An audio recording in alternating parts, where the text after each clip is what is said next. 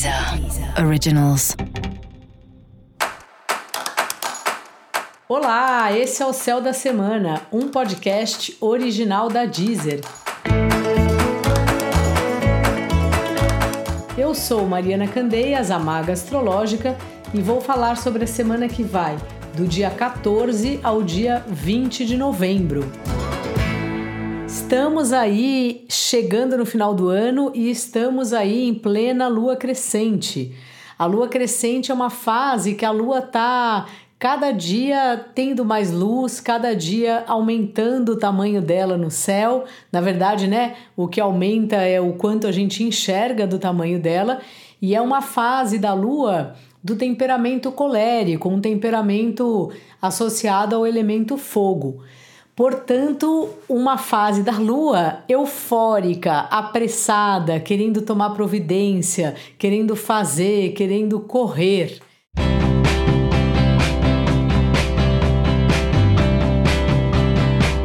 E como aqui a Terra é um espelhamento do que acontece no céu, assim também estamos nós, para lá e para cá, tentando resolver o que não conseguimos fazer aí o ano inteiro, correndo para terminar bem o que a gente começou e às vezes o que a gente ainda nem começou, apenas o que a gente pensou em começar. Essa é uma semana boa aí para a gente então agilizar nosso lado, ver o que está faltando, o que precisa ser feito, lembrar das coisas que a gente programou no começo dessa alunação e lembrar também que o Marte está em Escorpião. Então isso acaba dando para nós um tipo de euforia que ela acaba de alguma forma tendo um impacto interno da gente. Sabe, já aconteceu com você de você ficar muito preocupado, muito preocupada com uma coisa e é como se você, ao invés de colocar para fora, coloca para dentro. Então fica com uma paranoia, achando que nada vai dar certo, ou acaba ficando com dor de cabeça, dor de alguma coisa, acaba até pifando de tanto que trabalha. Então, assim, isso é algo que a gente tem que ficar atento, porque a gente vive num clima de muita euforia já normalmente e agora com a lua cheia mais ainda e principalmente o final do ano. Sei que ainda falta aí um mês e meio para o ano terminar, mas é um período que já vai dando uma angústia assim, no sentido de meu Deus, meu Deus, o que, que falta fazer? Sempre eu tenho a sensação, né? Acho que você também, que parece que o mundo vai acabar antes do ano, né? E não que o ano vai acabar e que daí, quando for no primeiro dia útil de janeiro, a gente continua no mesmo lugar e podemos dar andamento às coisas.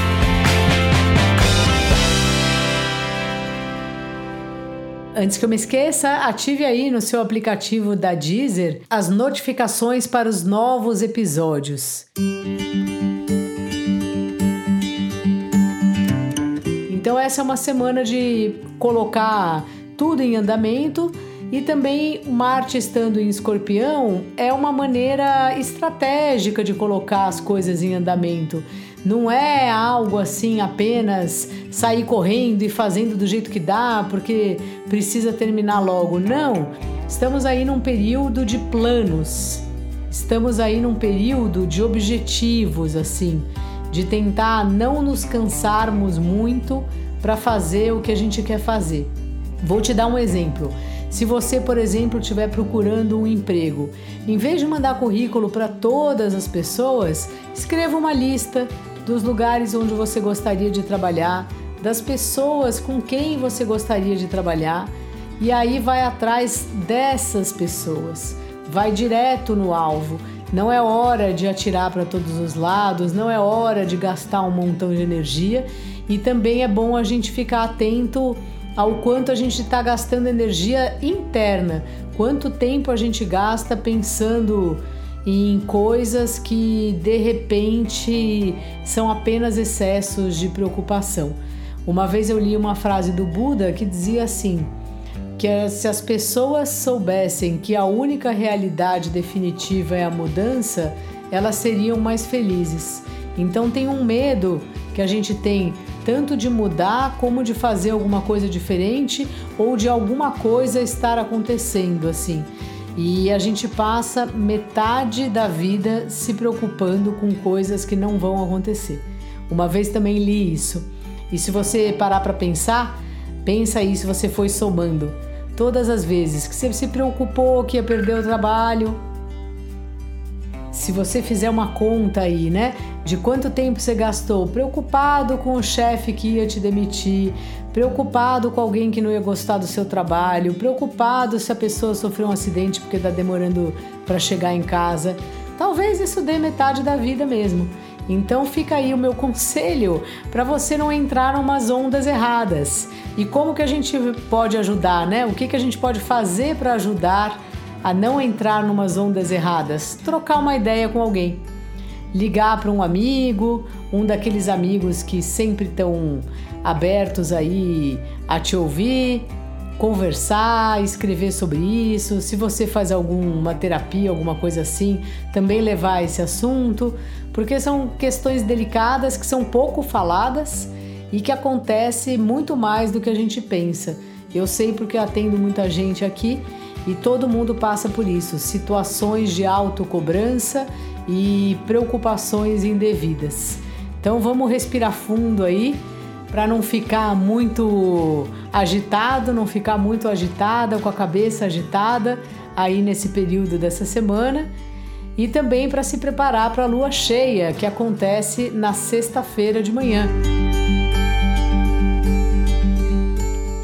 A lua estará no signo de Touro e o Sol no signo de Escorpião, uma oposição, como toda lua cheia.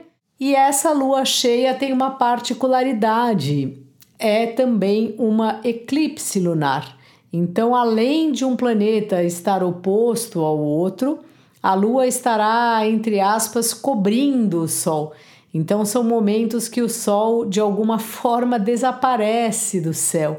Então, são momentos que, de alguma forma, as nossas emoções tomam a dianteira.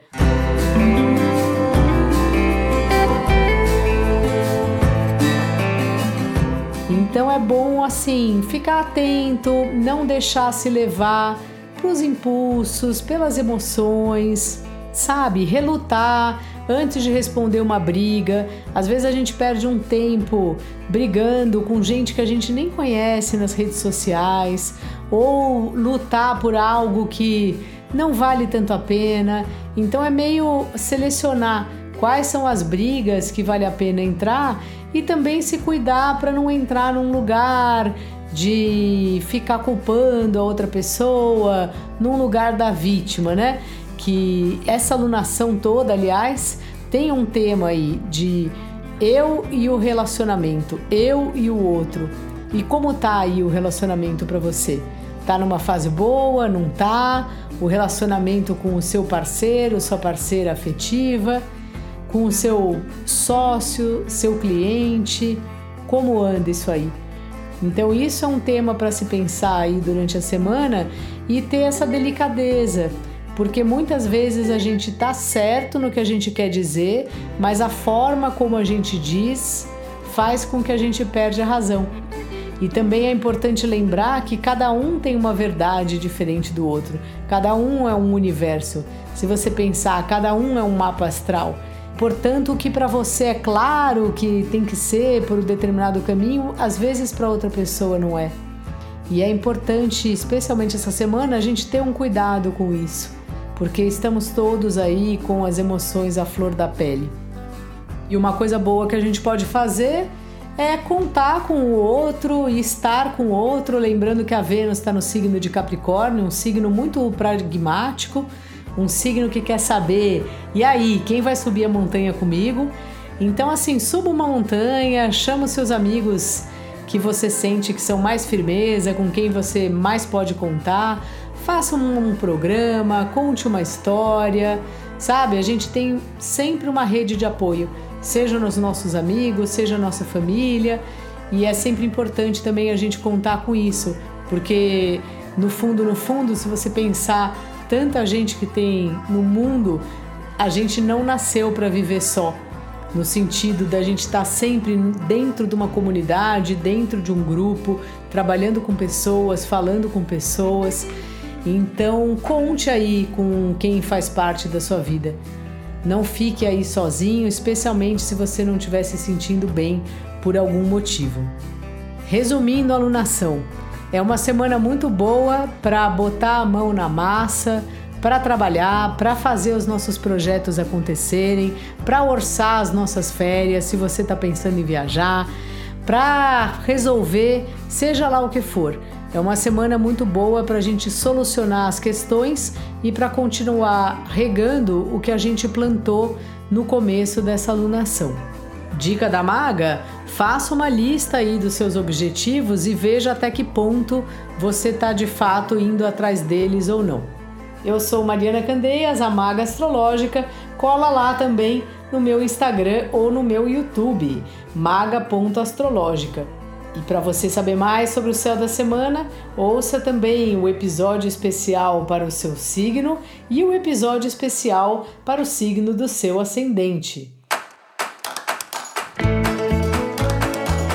Esse foi o Céu da Semana, um podcast original da Deezer. Um beijo e ótima semana para você. Deezer. Deezer. Originals.